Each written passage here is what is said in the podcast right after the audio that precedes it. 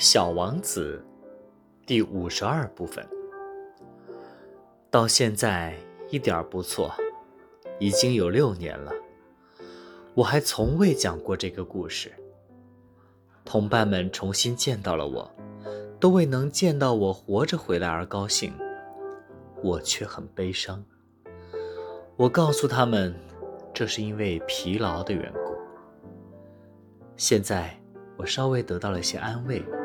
就是说，还没有完全平静下来。可我知道，他已经回到了他的星球，因为那天黎明，我没有再见到他的身躯。他的身躯并不那么重。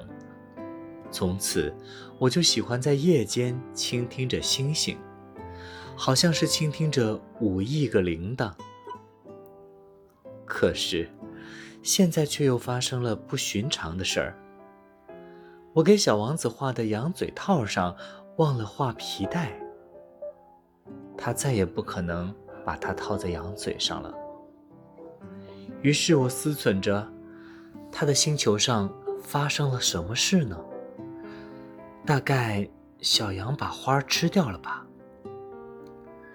有时我又对自己说，绝对不会的。小王子每天夜里都会用玻璃罩子罩住他的花儿。而且，他会把羊看管好的。想到这里，我就非常高兴。这时，所有的星星都在柔情地轻声笑着。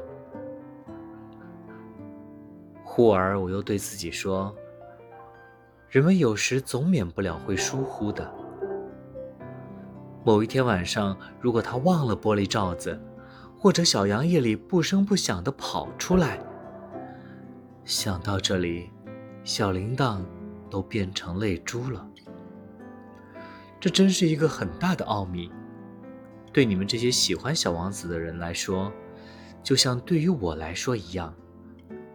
无论什么地方，凡是某处，如果一只羊，尽管我们并不认识它，吃了一朵玫瑰花，或是没有吃掉一朵玫瑰花，那么。宇宙的面貌就全然不同。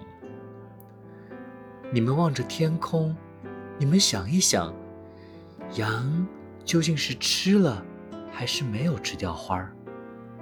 那么你们就会看到一切都变了样儿。任何一个大人将永远不会明白这个问题竟如此重要。